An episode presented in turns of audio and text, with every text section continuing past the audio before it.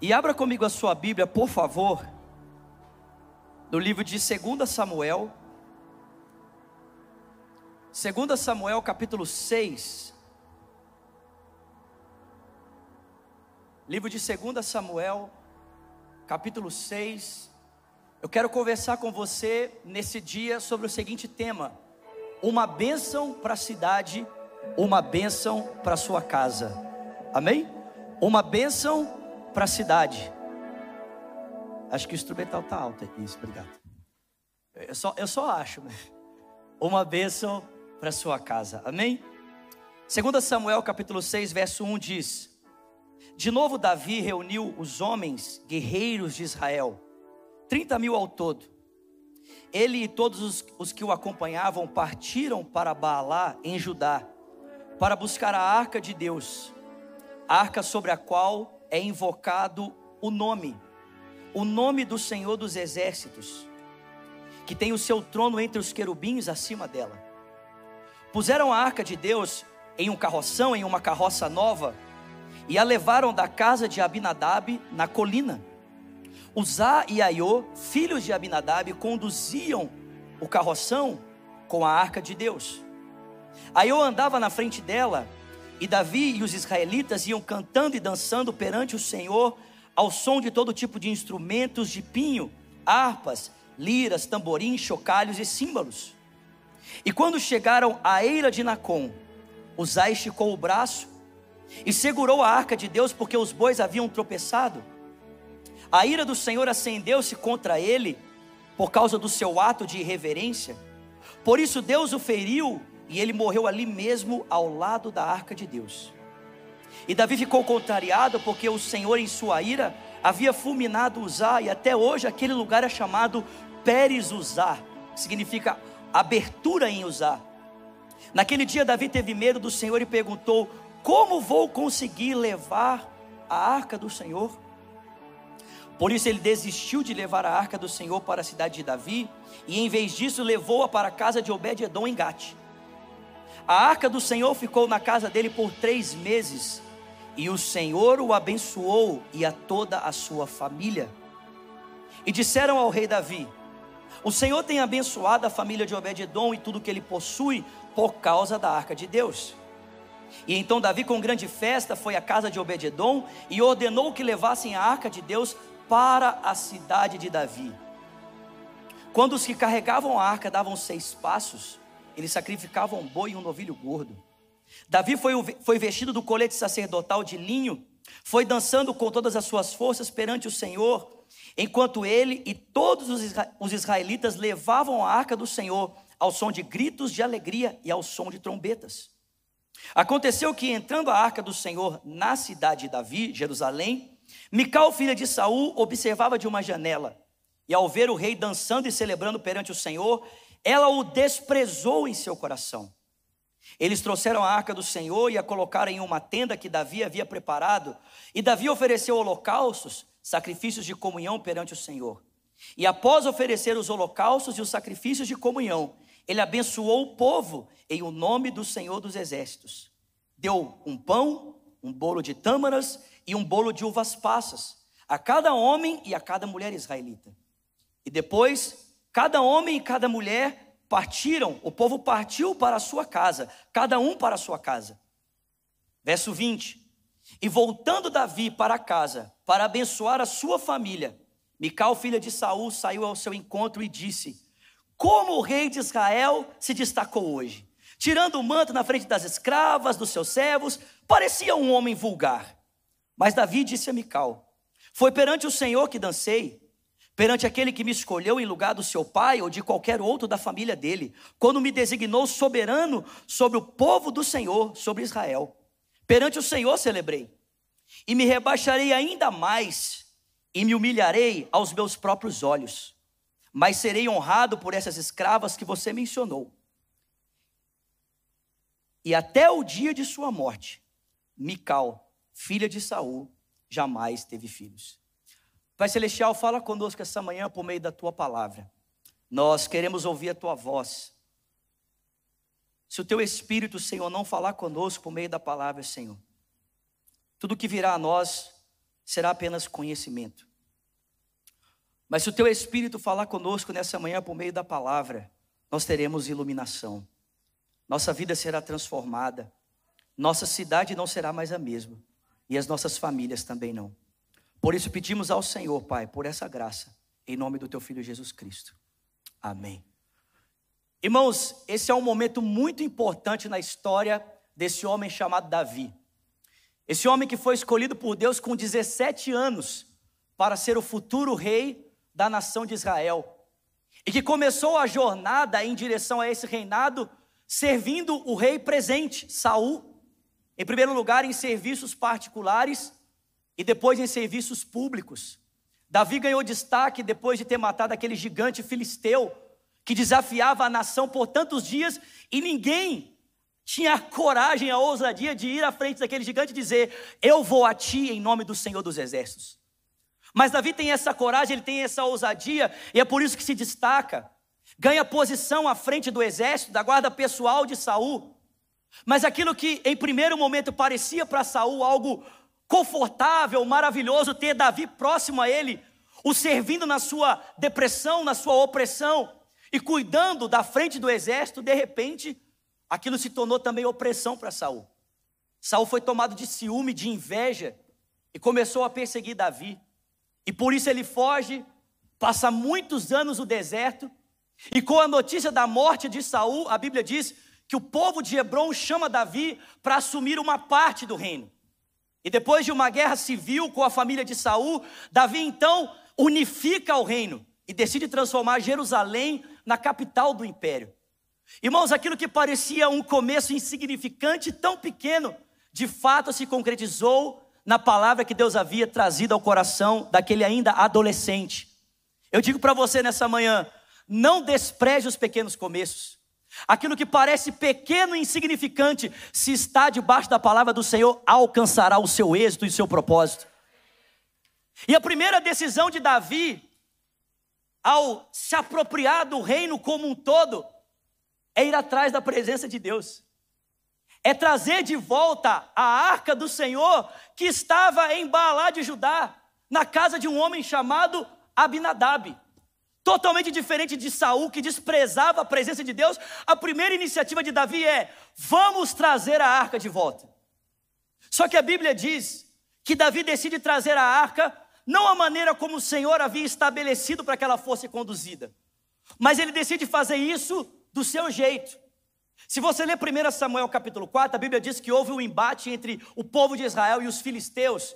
E por causa desse confronto, os filisteus venceram essa guerra e levaram a arca de Deus para sua cidade. Só que a Bíblia diz que quando a arca estava em terra dos filisteus, a própria arca começou a provocar uma confusão entre os filisteus. Sem exército, sem qualquer tipo de ajuda, a própria arca começou a ferir os filisteus. Eles começaram a ter enfermidades, viram a sua pele ser tomada de doenças e por isso decidiram levar a arca de volta para Jerusalém. Só que eles não podiam ir, os próprios soldados levar a arca, corriam risco de vida. E é por isso que eles colocaram a arca em cima de uma carroça e a conduziram por um caminho, pensando o seguinte: se a arca for em linha reta para Jerusalém, de fato tudo isso que está acontecendo conosco é obra do Deus de Israel. Mas se ela se desviar, nós saberemos que foi apenas um acaso. Mas de qualquer forma, a arca voltou para o seu lugar. A Bíblia diz que a arca não apenas andava em linha reta, como os bois iam mugindo da terra dos filisteus até Jerusalém, para que ficasse confirmado que aquela agressão, aquela violência que havia sido é, feita contra eles, era de fato obra do Deus de Israel. Parece que Davi, irmãos, inspirado nessa cena, decide também colocar a arca sobre uma carroça, sobre um carro novo. E a Bíblia diz que ele não chama os levitas para acompanharem a arca, ele chama os soldados. São os seus homens de guerra que são chamados para conduzir a arca de volta para Jerusalém. E a Bíblia diz que há muita alegria, há muita festa, há muito júbilo. Os homens estão cantando, estão dançando, até que ao chegarem na eira de Nacon, a Bíblia diz que o carro de bois tropeça, a arca está para cair e um homem chamado Uzá estende a sua mão para segurar a arca. Ato esse que o texto bíblico diz que Deus considerou uma irreverência e por isso feriu Uzá e ele morreu naquele lugar. O que eu acho interessante é que quando você vai estudar um pouco da geografia desse lugar, e a palavra que o texto usa no original para se referir à eira, o texto diz que era um terreno plano, não havia pedras, não havia é, um desnível naquele lugar, nada que pudesse fazer com que os bois tropeçassem e a arca viesse a cair. O que mostra para mim e para você, irmãos, que esse tropeçar não foi ao acaso, esse tropeçar foi uma ação intencional de Deus para que Davi refletisse sobre algo que estava acontecendo e não estava o agradando. Porque, irmãos, preste atenção: a intenção de Deus não é que a sua glória, a sua arca fosse transportada por animais, a intenção de Deus sempre foi que a sua glória fosse transportada por seres humanos. O desejo de Deus é que a sua presença sempre estivesse sobre o homem. Mas Davi, ao fazer os seus planos sem consultar a maneira de Deus, acabou então tomando decisões precipitadas e levando pessoas inocentes a pagarem o preço pela sua desobediência. Sabe algo que eu aprendo aqui com a palavra de Deus? É que Deus não está apenas preocupado, irmãos, com os planos que nós temos, mas a forma como nós estamos decidindo executar esses planos. Porque não basta nós termos bons planos, se nós temos planos que são bons, mas o executamos da forma errada, nós podemos acabar levando pessoas que estão à nossa volta e que são inocentes àquele respeito a sofrerem as consequências da nossa falta de obediência e a nossa reverência ao buscarmos entender a vontade de Deus para conduzirmos os planos de Deus. Sabe o que é interessante? É que depois que esse projeto de Davi, por um momento, foi comprometido pelo próprio Deus, é que nesse momento em que o projeto de Davi foi parado pelo próprio Deus de Israel, a Bíblia diz que Davi ficou insatisfeito. Ele bateu o pé. E a Bíblia diz que ele desistiu de conduzir a arca de volta para Jerusalém. Muitos de nós fazemos isso. Nós temos uma vontade intensa no nosso coração de fazermos a vontade de Deus. Mas quando de repente Deus, por um momento, nos dá uma pausa para que a gente possa refletir, não apenas sobre os seus planos, mas a maneira como executá-los, a gente desiste deles. A gente fica insatisfeito, a gente fica revoltado e diz: Ah, Deus, eu não quero mais saber de fazer a tua vontade, é muito difícil. Mas a intenção de Deus, irmãos, não é causar em nós um desconforto, mas é causar em nós uma mudança. Não é causar em nós uma vontade de abandonar, mas é causar em nós um senso de arrependimento, de mudança, de transformação, de buscarmos compreender a forma como Deus anseia que a sua vontade seja feita e trabalhar em cooperação com Ele. A Bíblia diz que a arca vai para a casa de um homem chamado Obed-edom. Eu quero fazer uma pergunta para você essa manhã. Se você soubesse que a arca havia matado uma pessoa, só de tocar nela no caminho, você teria coragem de levá-la para dentro da sua casa?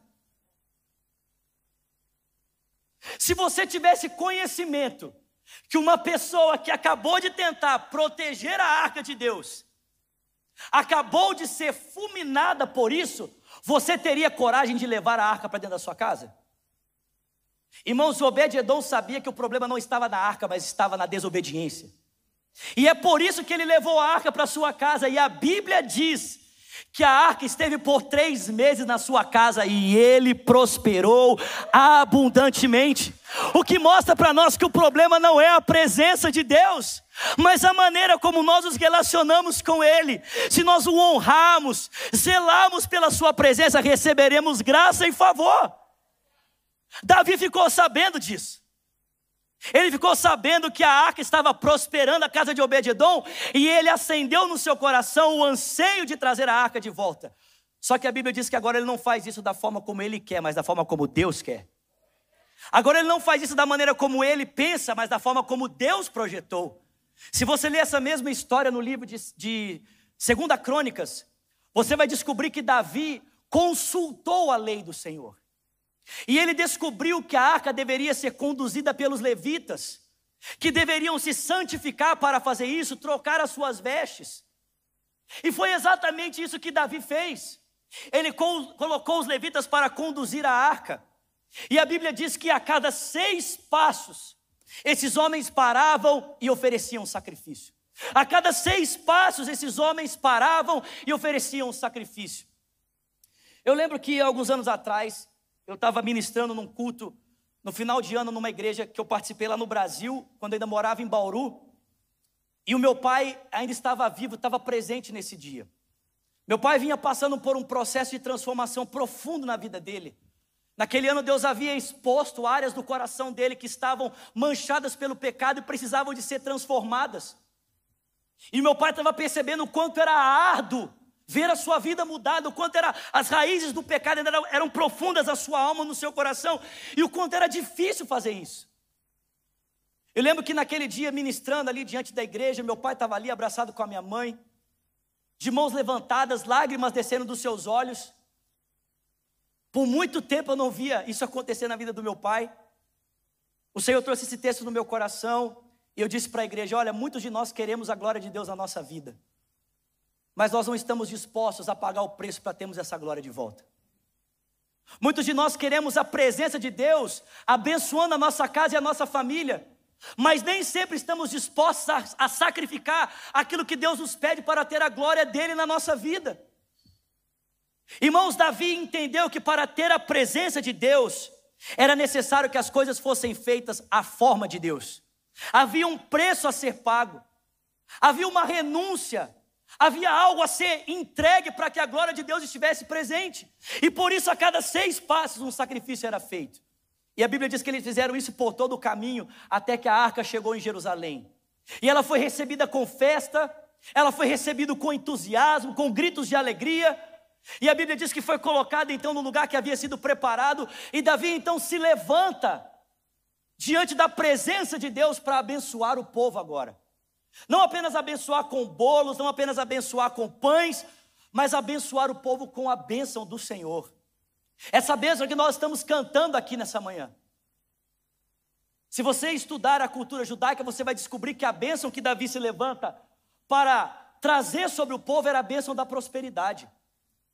Davi se levantou para orar por aquele povo, para que o povo recebesse a prosperidade de Deus, a bênção de Deus.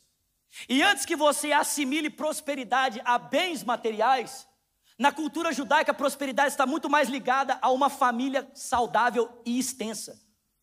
Para o judeu, ter a bênção de Deus não é apenas ter posses materiais, mas é ter uma família saudável e uma família extensa, é ter filhos, é ver Deus abrir o ventre da sua esposa para que ela possa gerar filhos. Isso é bênção para o judeu. Em outras palavras, irmãos, o que Davi está fazendo aqui é o seguinte: ele está dizendo para o povo: olha, porque a presença de Deus está na cidade, porque a presença de Deus está entre nós, eu oro para que vocês sejam prósperos, eu oro para que vocês sejam abençoados nas suas famílias, eu oro para que vocês tenham prosperidade no contexto do seu lar, para que as suas esposas produzam filhos e vocês vejam a sua família crescer em todas as dimensões. E irmãos, foi exatamente isso que o povo fez. O povo se levantou para receber a bênção, o povo se levantou para receber essa palavra e voltou para sua casa, para se deitarem com as suas mulheres, para se deitarem com seus maridos e verem a sua família prosperar e ser abençoada. E Davi fez o mesmo. Só que a Bíblia diz que quando Davi voltou para sua casa para abençoar a sua esposa, ele a encontrou tomada de um sentimento de revolta. A Bíblia diz que quando Davi entrou na sua casa para abençoar Mical, ela olhou nos olhos dele e disse: Que papel bonito que você fez, hein? Estou impressionada. Você dançando sem a, a, sua estola real, sem a sua veste real, na frente das escravas, ó, oh, muito bonito. Você parecia um homem vadio. E eu pergunto para você essa manhã: você acha que Mical tinha motivos para receber o rei de Israel na sua casa da forma como ela recebeu? Você acha que Mical tinha motivos? Gente, no meio de uma festa, de uma celebração, Davi havia tentado trazer a arca, não havia conseguido retomar os seus planos, obedecido a Deus, a presença de Deus estava abençoando a cidade e as famílias da cidade. Você acha que Mical tinha motivos para receber o rei dessa forma? Eu digo para você, ela tinha motivos. Sabe por quê? Porque quando Davi se casou a primeira vez, a mulher que foi dada a ele como esposa foi Mical, que era filha de Saul. foi a recompensa que ele recebeu por ter vencido o gigante filisteu.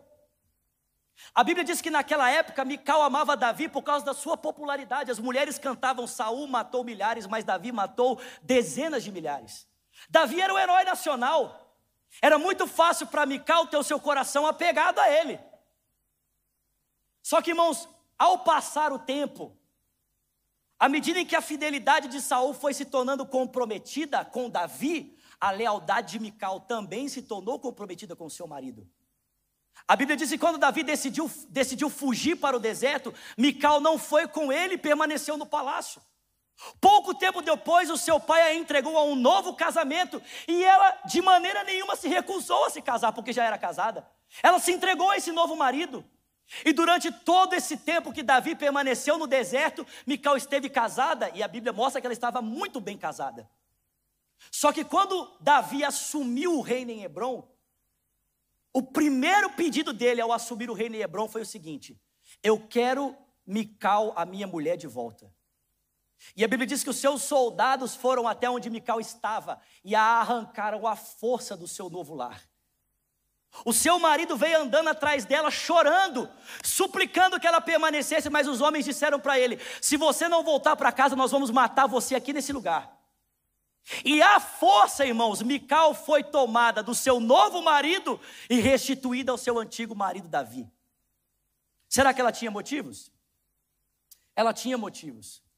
Mas eu digo para você nessa manhã: nem sempre ter motivos significa ter direitos. E esse é o nosso problema. Pode aplaudir o Senhor.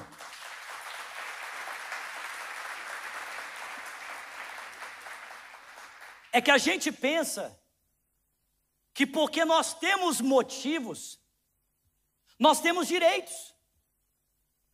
Porque algo nos aconteceu, nós temos o direito de retribuir o outro na medida em que o outro me feriu. Mas irmãos, já pensou se Jesus tivesse decidido nos retribuir na medida em que cada um de nós o ferimos? Já pensou se o Filho de Deus, ao invés de estender a nós graça e misericórdia, mesmo diante de tantas ofensas, tivesse nos dado a retribuição pela nossa ofensa, onde eu e você estaríamos? Sabe, irmãos, eu aprendo com Jesus que nem sempre ter direitos, ter motivos, é ter direitos. Sabe, Mical poderia muito bem ter colocado os seus motivos de lado, ter recebido o seu marido com alegria. Será que você consegue perceber que aquela bênção que alcançou todas as famílias da cidade não alcançou apenas uma família por causa de uma mulher que, ferida, cheia de motivos, preferiu se apegar aos seus motivos do que a bênção que estava na direção da sua casa? Sabe o que é interessante? é que depois desse incidente, esse, esse incidente, capítulos depois, acontece o adultério de Davi. Nem sempre, irmãos, ter motivos significa ter direitos. Existe uma terceira via para nós respondermos essas questões, e é a via do perdão. Quando nós somos feridos, nós podemos escolher pela vingança, nós podemos escolher pela retribuição, ou nós podemos escolher pelo perdão. Muitas das nossas famílias estão quebradas, irmãos. Não é porque nos, nos falta motivos para a família estar quebrada. É porque nós estamos escolhendo resolver os conflitos da nossa, das nossas famílias pela perspectiva da vingança, da retribuição. Nós poderíamos, nós poderíamos estar construindo um lar diferente se estivéssemos escolhendo perdoar. Davi semeou desprezo, semeou desonra no coração do seu marido. E por isso ela escolheu colher da parte dele indiferença. Às vezes a gente lê esse texto e a gente espiritualiza a fala de Davi. A gente espiritualiza pensando assim, nossa, Davi, né, era um homem cheio do espírito. Mas irmãos, o que a gente está lendo aqui é uma briga de casal. Em que a mulher fala com o seu marido com desprezo e ela colhe indiferença da parte dele. Davi poderia ter agido diferente? Sim. Diante das palavras duras de Mical, ele poderia ter olhado para ela e ter dito: Por que você está me recebendo assim? É um dia tão importante para nós, para a cidade, para a nossa família. Por que você está me recebendo desse jeito? O que é que eu te fiz? Se você não está me recebendo com amor, mas está me recebendo da forma, né, como você está me recebendo. O que eu fiz para você? Davi era um habilidoso guerreiro, irmãos. Era alguém que tinha capacidade de ler cenários de uma forma extraordinária. Fugiu por tantos anos sem conseguir que o seu perseguidor o tocasse. Mas sabe o que eu acho impressionante? É que apesar da sua habilidade de ler cenários fora de casa, Davi era incapaz de ler o coração da sua esposa. Ele foi incapaz de olhar nos olhos dela e perceber que existia algo errado dentro do coração dela. E por isso ele, ele, ele semeou desprezo na vida dela, indiferença. Ele disse: Eu? Eu sou desonrado? Ah, você está dizendo que eu, eu, eu sou o desonrado aqui. Eu acho que você não está percebendo, Mical. Desonrado é você e a sua família. Desonrado é o seu pai, ou qualquer um dos seus descendentes. Porque Deus me escolheu no lugar da sua família. Deus me escolheu no lugar do seu pai. E é por isso que você é desprezada. Você quer saber de uma coisa? Sabe essas mulheres que você está desprezando? Pois bem, elas vão me aplaudir porque Deus me instituiu como rei no lugar da sua família, no lugar do seu pai. Sabe o que é interessante? O texto diz que depois daquele dia, Mical nunca mais teve filhos. Mas irmãos, o texto não diz que Deus fechou o ventre de Mical. O texto não diz que Deus tornou Mical estéreo. O texto diz que ela não teve filhos, por quê? Porque naquele dia, Mical e Davi passaram a ser um casal que moravam na mesma casa, mas não conviviam mais. Passaram a ser um casal que moravam juntos, mas não tinham mais relacionamento. Porque Mical escolheu semear desprezo e Davi escolheu semear indiferença, eles permaneceram morando juntos, mas não eram mais uma família. A bênção que tocou a cidade toda, a bênção que tocou cada lar e cada família, só não tocou a família do homem que se levantou para abençoar todo mundo. Por quê? Porque uma mulher que tinha motivos preferiu os seus motivos do que o perdão. E um homem que tinha habilidade para ser um grande comandante de exército do lado de fora, não foi capaz de comandar a sua própria casa. Eu pergunto para você essa manhã: você acha que existe sucesso na sua vida que compense o fracasso do seu lar? Você acha que existe sucesso que você possa experimentar do lado de fora que compense ver sua família destruída? Se você continuar lendo a história de Davi, irmãos, você vai ver que a história dele só foi piorando. Davi teve filhos e ele era incapaz de administrar os conflitos dos seus filhos. Ao invés de sentar com os seus filhos e resolver os dilemas, Davi preferia ignorar os problemas do seu lar.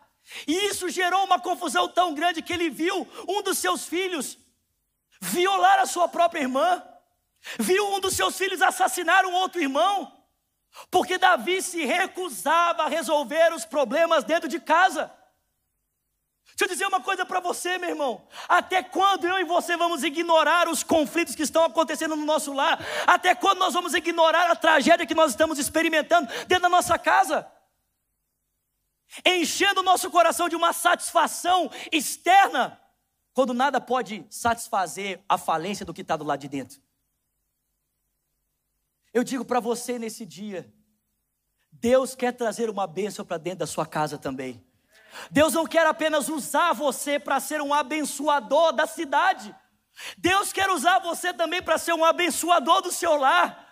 Deus quer usar você para trazer favor e graça para dentro da sua casa, para dentro da sua família, meu irmão. E não apenas usar você para trazer favor e graça aos lugares onde você passa, na cidade onde você vive. O que adianta nós temos as mãos cheias de bênção para os outros, se quando nós chegamos em casa, a bênção fica na entrada da nossa porta? Sabe, eu digo para você, nessa manhã,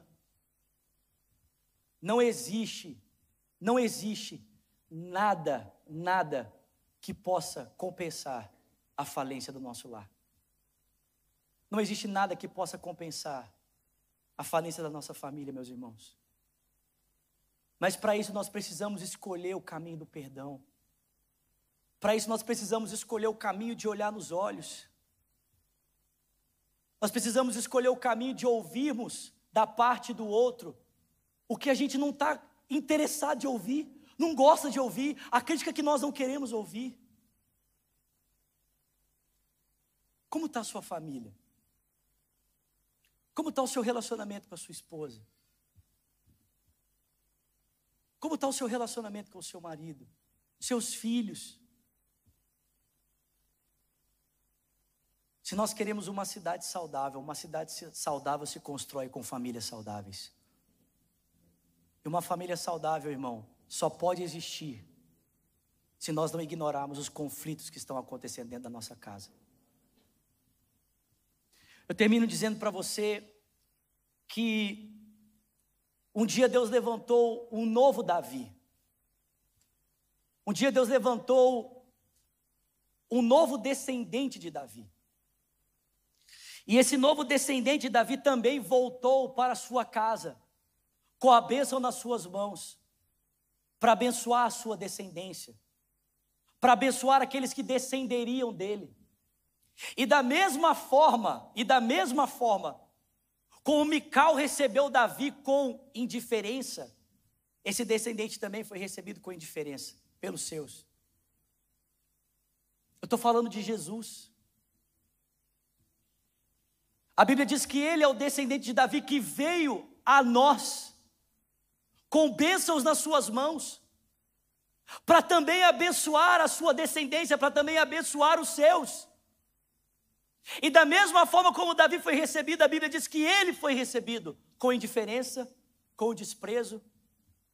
A Bíblia diz que pregado em uma cruz, as pessoas que estavam à volta dele não olhavam para ele com um sentimento de compaixão, mas olhavam para ele com desprezo, dizendo: Se tu és o filho de Deus, desce dessa cruz e creremos em ti. Só que o novo Davi, ao invés de, diante das palavras de afronta, decidir semear mais indiferença, mais discórdia, a Bíblia diz que ele olhou nos olhos dos seus acusadores e ele disse: Pai, perdoa porque eles não sabem o que fazem. E é por isso que eu e você estamos aqui. É por isso que nós temos a oportunidade de desfrutarmos da bênção de Deus. Por quê? Porque aquele que poderia ter virado as costas para nós, decidiu nos abraçar mesmo na nossa indiferença. Porque aquele que poderia ter virado as costas para nós, na nossa maldade, no nosso desprezo, escolheu nos abraçar com graça e misericórdia para que pelo seu amor eu e você pudéssemos ser transformados. Para que por sua compaixão eu e você pudéssemos nos tornar cheios de compaixão. Para que pela sua bondade nós pudéssemos nos tornar cheios de bondade. Eu conheço a história de uma família, não é a minha família, poderia ter sido, mas não é em que um pai começou a perceber o distanciamento da sua esposa, o pai começou a perceber o distanciamento dos seus filhos, a sua sogra que morava junto. E ele começou a ficar muito incomodado e começou a orar a Deus, dizendo: Deus, eu não quero perder a minha família. Deus, eu não quero perder a minha esposa, eu não quero perder os meus filhos. Eu estou percebendo a minha casa se afastando de mim. Deus tem misericórdia. Ele começou a orar. E em um desses dias de oração, Deus deu uma direção para ele, Deus deu uma estratégia para ele. E a estratégia que Deus deu para ele foi: lave os pés da sua família.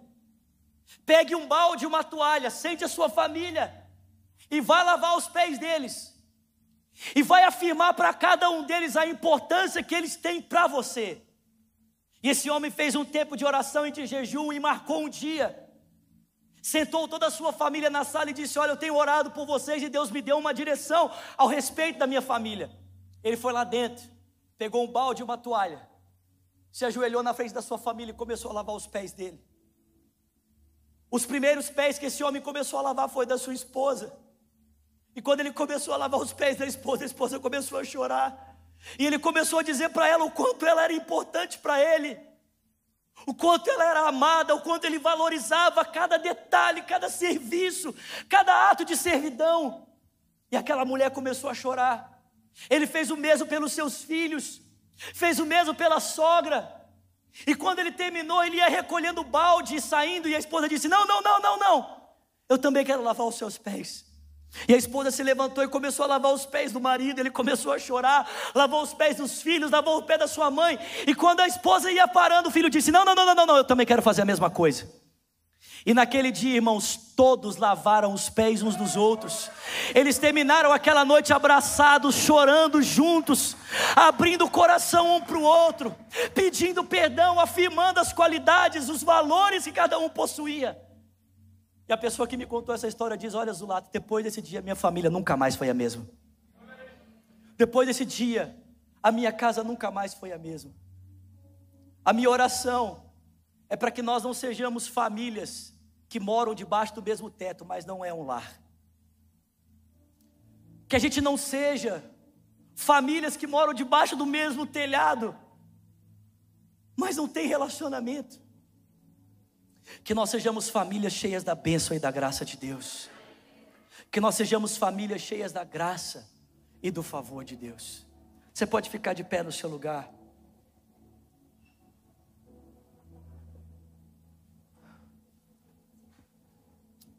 Zulato, meu filho é muito duro. Não existe bondade que não possa esmagar um coração endurecido. Zulata, minha esposa, é muito dura.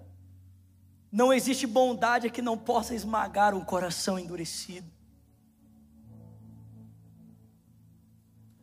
Deus quer te abraçar essa manhã, meu irmão. Ele quer encher o seu coração de compaixão. O que é mais importante para você nesse dia? Seus motivos ou a sua família? O que é mais importante para você? Seus motivos ou seu casamento? O que, que é mais importante para você, seus motivos ou seu marido, seus motivos ou a sua esposa? Sabe, às vezes a gente pensa que os nossos motivos são mais importantes que o nosso cônjuge. A gente pensa que os nossos motivos são mais importantes que a pessoa que Deus colocou na nossa vida. Não, meu irmão, ela é a pessoa mais importante. Entrega os seus motivos a Deus. Será que você pode fechar os seus olhos? E falar com o Senhor nesse dia. Talvez você possa pensar assim: nossa, palavra dura, palavra difícil. A Bíblia diz que Deus corrige o filho aquele quem ama, Ele exorta o filho a quem Ele quer bem. Sabe, a minha família não é perfeita, a minha casa não é perfeita. Eu tenho poucos anos de casado, vou fazer quatro anos de casado. Mas eu não quero ver a minha família caminhar para esse lugar, irmão. Eu não quero ver a minha família caminhar nessa direção de sermos um casal morando na mesma casa, mas que não tem mais um casamento. Peça a Deus nesse dia, fale com Ele.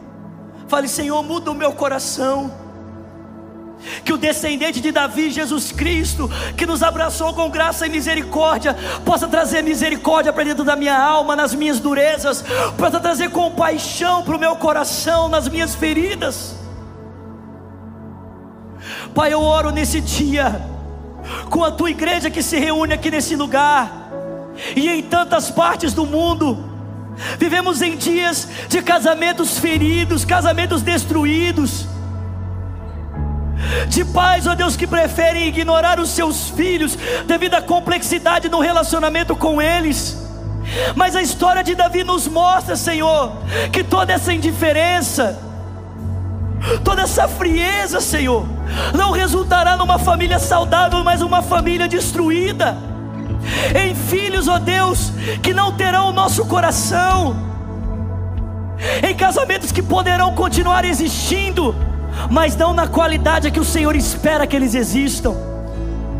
Pai, eu oro nesse dia pelos homens que, como eu, estão nesse auditório e pela internet e são líderes de um lar. Pai, eu oro em nome de Jesus. Não nos deixe, Senhor, sermos tão eficientes da porta de casa para fora e não temos essa mesma eficiência da porta para dentro. Não nos deixe sermos hábeis para resolvermos tantos conflitos externos, mas não temos a capacidade de lidarmos com os conflitos do nosso lar. Não nos deixe sermos indiferentes para o coração das nossas esposas. para o coração dos nossos filhos, Senhor. Não deixe que o sucesso e as vaidades desse mundo nos façam acreditar que estamos felizes quando vemos o nosso lar se partindo. Eu oro, Senhor, pelas esposas, por mulheres que estão aqui e espalhadas pela internet, que talvez estão feridas, magoadas, e que muitas vezes no trato com o seu esposo trazem essas feridas nas palavras, trazem essas feridas no tratamento, porque querem se perceber, porque querem se fazer percebidas, notórias. Pai, eu oro em nome de Jesus, dê sabedoria a essas mulheres.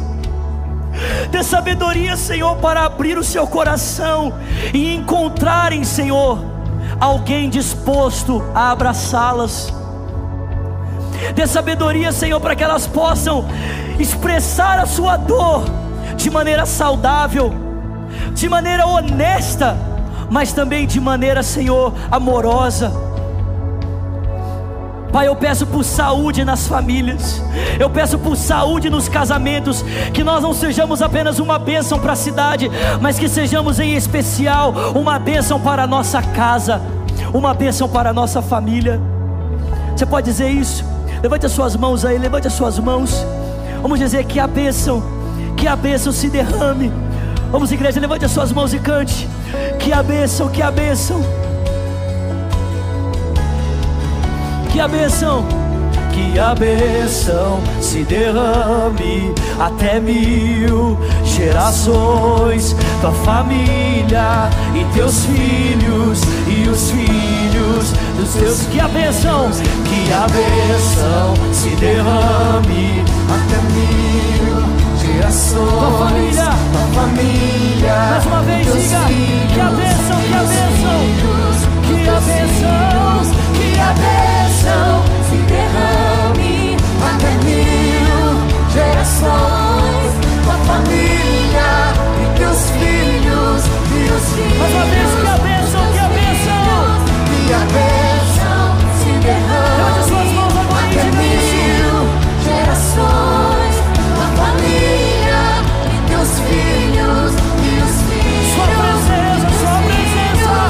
presença te acompanhe por detrás e por diante, do teu lado e em ti. É contigo, é por de dia e de noite, tua entrada e saída, e teu riso e teu choro. É é é é contigo, é contigo.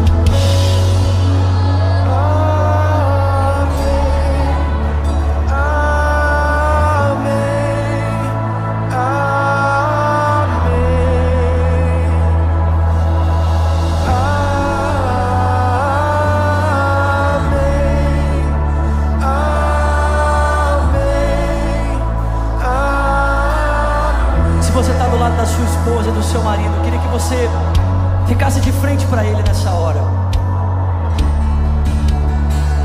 Eu quero que você olhe nos olhos da sua esposa do seu marido.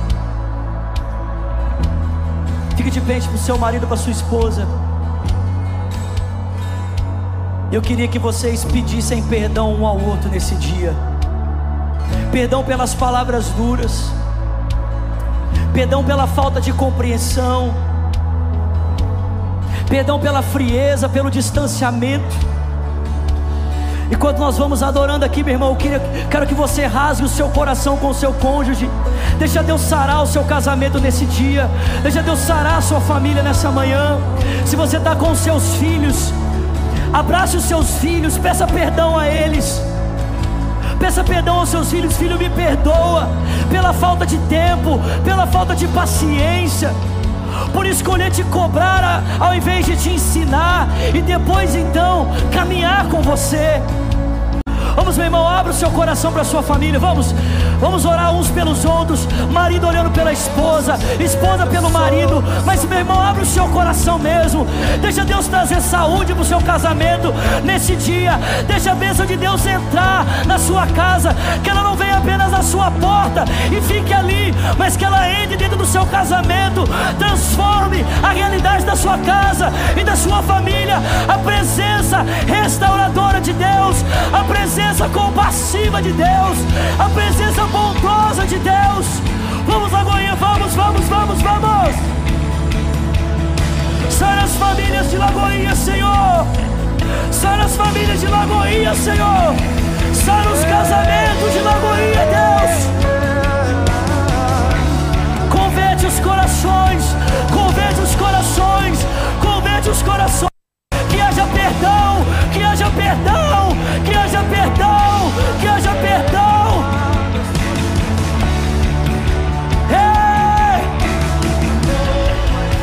Vamos dizer que a bênção, que a bênção, que a bênção, que a bênção. Que a bênção se derrame até mil. Sara, Senhor, Sara.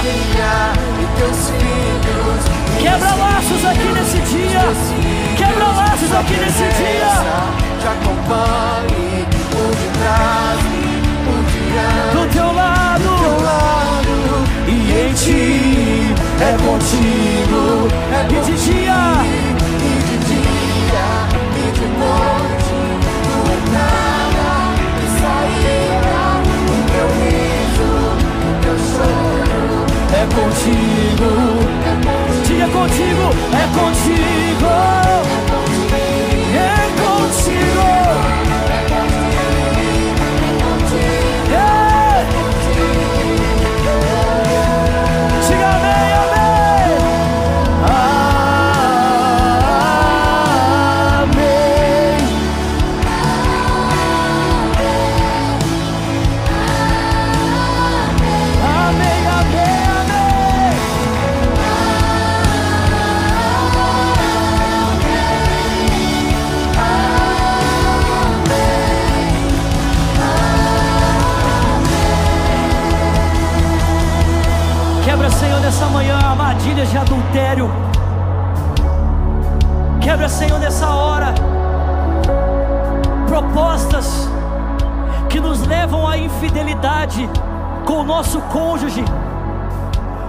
Pessoa que o Senhor designou para estar ao nosso lado.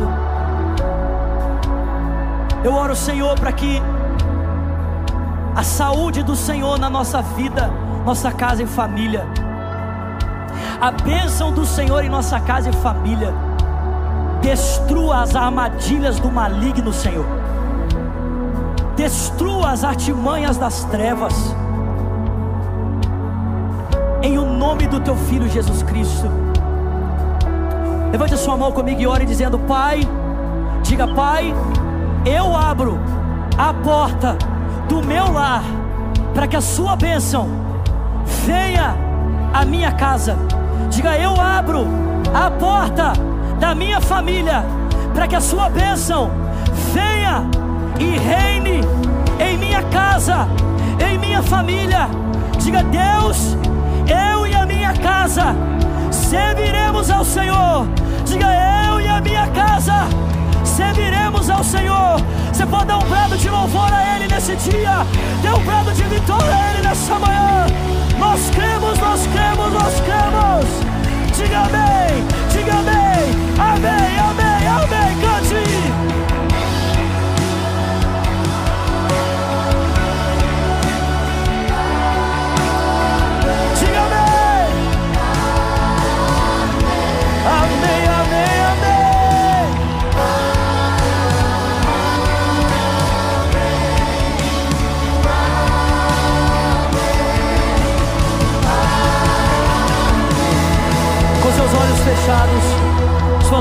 sobre o seu coração. Feche os seus olhos, coloque as suas duas mãos sobre o seu coração. E ore comigo dizendo: Senhor Jesus, nesse dia, eu abro meu coração. Diga, e eu deixo o Senhor entrar. Diga, Jesus, governa a minha vida. Tudo que eu sou, tudo que eu tenho, diga, governa. Diga, eu, eu reconheço que sou um pecador, preciso de Ti.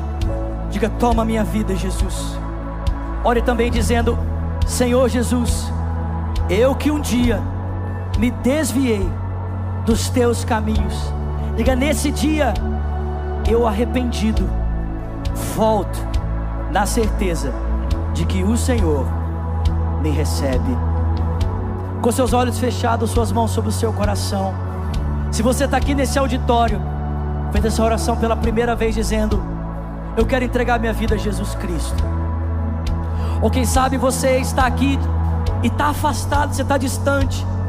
Você já entregou sua vida a Cristo, mas hoje você está tão longe, e talvez essa distância seja, esteja comprometendo a realidade da sua casa e da sua família.